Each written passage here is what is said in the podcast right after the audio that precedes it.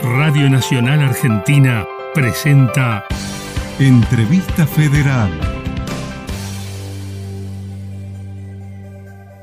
Hola, ¿cómo están? Soy Vanessa Nicolini, periodista en Radio Nacional Bariloche y desde la provincia de Río Negro quería preguntarte, Piero, ¿qué recuerdos tenés de, nuestra provincia? ¿Creciste en este lugar, en Allen particularmente? ¿Y qué sonoridad tiene para vos este territorio? Muchas gracias. Hola Vanessa, hola Bariloche, un gusto, un gusto es estar con tantos recuerdos, con tantas maravillas y con tanto por hacer, porque somos de la familia y la familia se necesita, yo los necesito.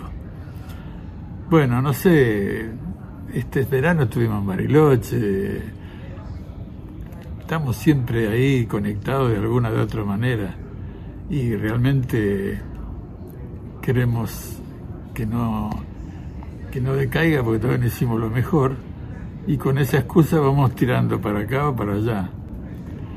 Bueno, Allen es, aparte de que estuvimos haciendo la, pera ahora este verano también, es un, es un amor. Allen es una cosa muy, muy especial y fuera de, de, lo, de lo normal, o sea, es esto es familia, esto es realmente algo fuera de, lo, que, de lo que somos y de lo que hacemos. Y, estamos siempre ahí esperando que, las coordenadas nos den como para hacer cosas allá. Hola Piero, ¿cómo estás? Te saluda Leonardo Pez desde LRA 14 Radio Nacional Santa Fe. Es un gusto enorme ser parte de esta entrevista federal junto a colegas de todo el país, para conocer tu presente, para zambullirnos en la historia de un ícono de la cultura popular argentina.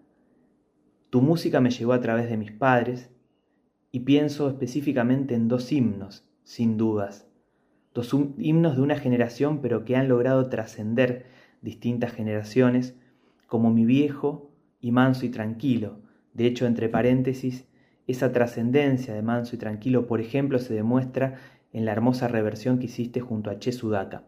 Y quería preguntarte, ¿qué te pasa a vos cuando cantás esas canciones ahora, en 2023? Cuando cantás Mi viejo, siendo, además de hijo, padre y abuelo, cuando cantás manso y tranquilo, desde un lugar, desde otra edad, desde experiencias que has ido adquiriendo. ¿Qué cambió en vos a la hora de interpretar esas canciones? ¿Qué es lo que te dicen ahora, pasado el tiempo? ¿Qué otros sentidos aparecen? Muchas gracias por esta conversación, un placer dialogar con vos. Hola Leonardo, hola Santa Fe, un gustazo saludarlos y aparecen enseguida los primeros conciertos, los primeritos que estaban ahí este,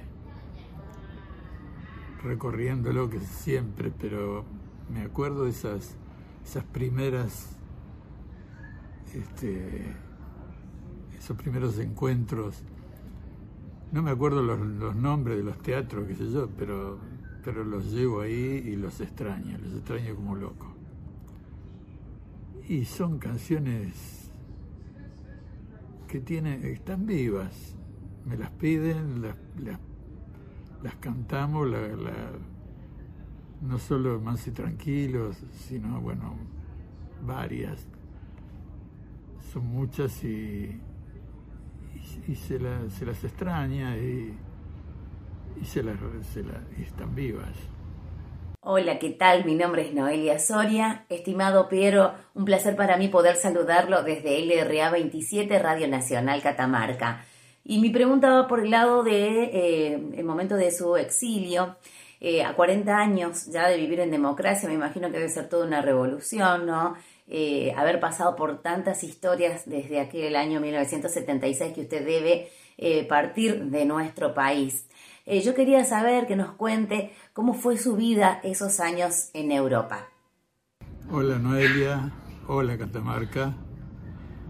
Bueno, tu pregunta tiene un montón de, de historias, de recuerdos. Yo me, me fui a, parar a un molino, molino de las buenas ondas, que era...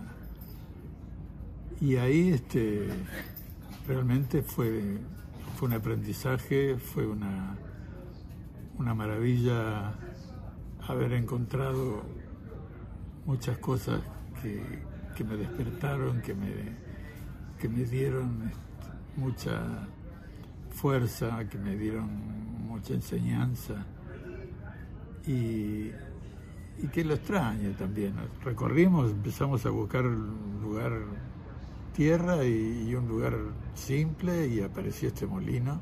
Aparece en medio de todo esto del miedo, de, las corridas. Y ahí aparece Madrid como posibilidad. En, Utande, en un pueblito de 48 habitantes, 38 no conocían Madrid, estando a una hora de Madrid. Así que todo eso fue muy fuerte, fue muy, muy rico, muy sin agua, sin luz, sin, sin gas, sin televisión, nada. El gas era la bombona.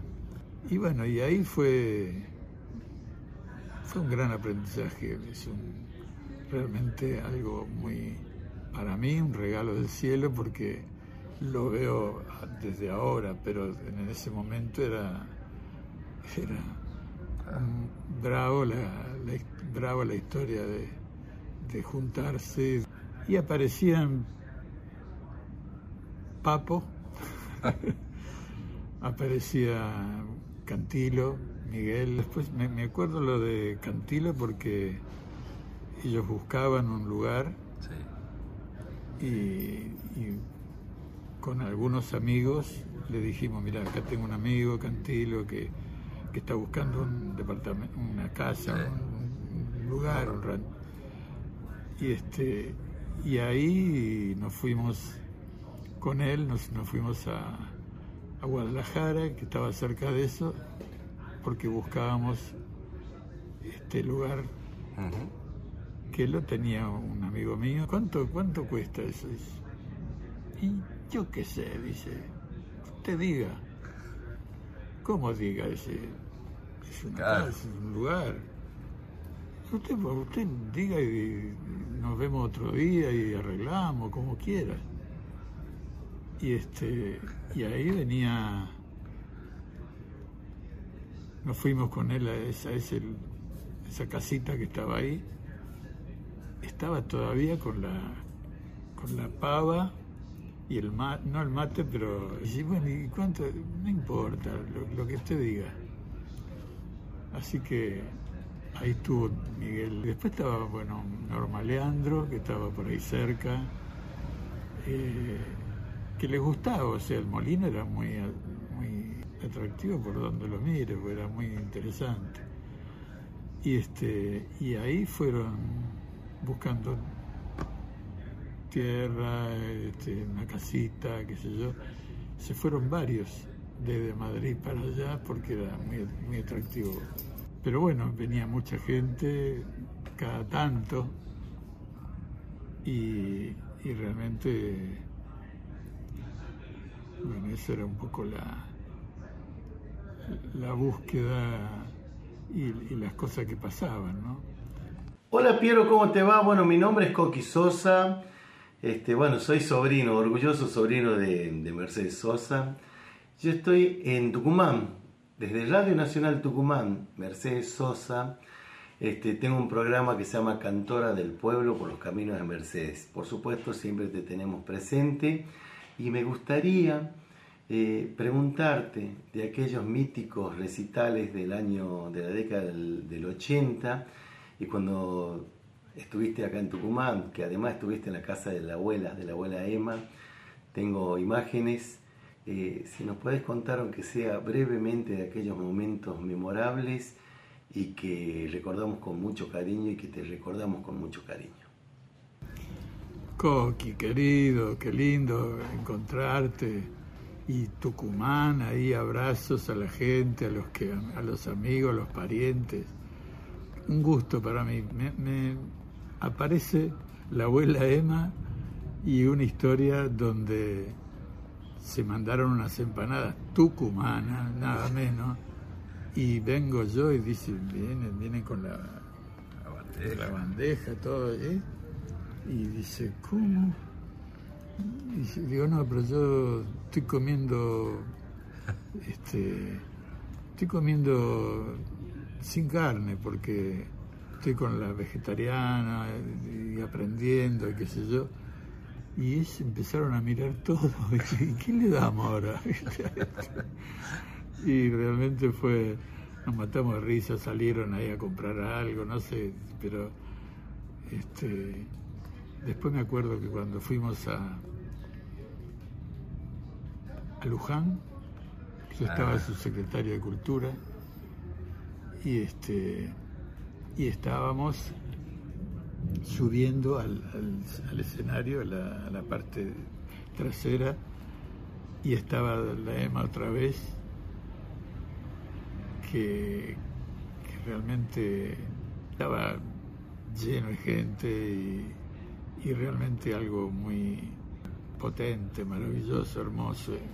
Y ella, Emma, me acuerdo sus lágrimas, que estaría hasta acostumbrada, pero realmente era esa, esa imagen no la puedo no la puedo sacar.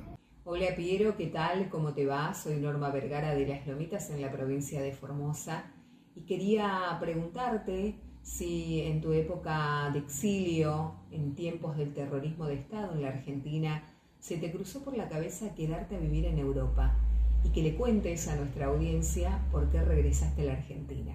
Gracias. Hola Norma, hola gente, hola Formosa, un gusto, un gusto encontrarlos y, llegar a esos recuerdos, pero ni loco vamos a pensar que vamos a volver y que vamos a quedarnos en Europa. Podemos ir a hacer algo, hacer una vuelta, encantado, pero somos de acá, somos de acá y, eso no se cambia, no se toca. Soy Saúl Gercovici, Helio 4 Nacional Patagonia Comodoro Rivadavia. Eh, Piero, 40 años de democracia, 40 eh, años eh, que vos has transitado y recreado con muchas canciones. ¿Cómo se está viviendo este momento? Una elección tan importante, creo yo, de las más importantes de estos 40 años de democracia en el país. Saúl, querido, a toda la gente de Comodoro Rivadavia, abrazos, saludos y realmente bueno, es, una cuestión de, cada día, qué vuelta le buscamos a nuestro querido país y con todo lo que está esperándonos como para que cambiemos modo Gandhi, le digo yo, ¿no?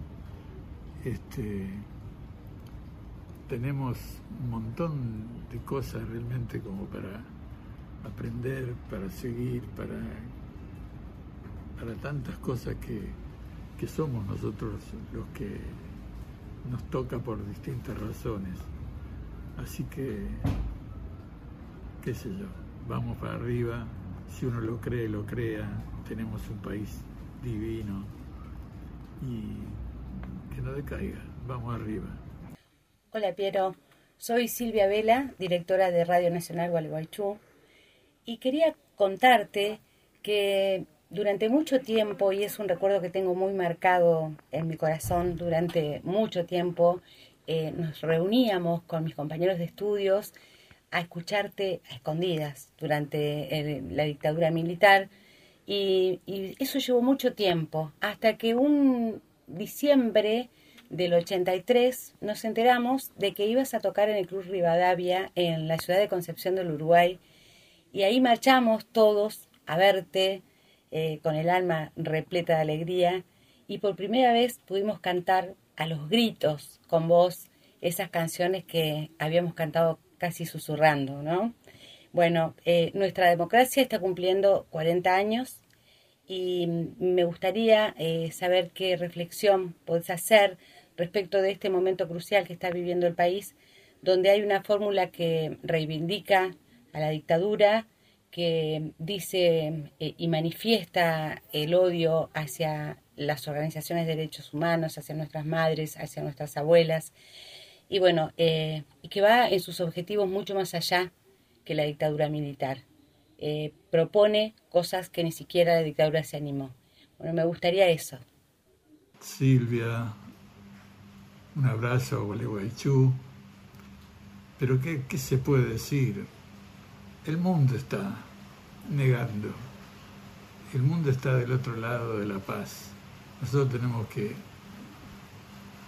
para no volvernos locos con, con, todas estas historias, tenemos que realmente buscar la paz, encontrarnos con la paz. Somos realmente nosotros los que, los que creemos y creamos lo que queremos. Tenemos que realmente jugarnos. Yo digo que está modo Gandhi. ¿eh? Tenemos que realmente cambiar, ponernos las pilas y realmente no volvernos locos y buscar la paz. La paz es el camino y el camino es la paz y, no, no le demos mucha vuelta. Hola Piero, bueno, otra vez yo. Me encantaría que nos puedas contar cómo fue que eligieron con la tía Mercedes aquella canción de tu autoría tan linda, tan maravillosa y tan icónica que es Soy pan, soy paz, soy más. Una canción que ya forma parte de la historia de la música popular, este, eh, que está en el disco Mercedes Sosa este, en vivo en el 82 y que además la cantaron por distintos lugares en el mundo.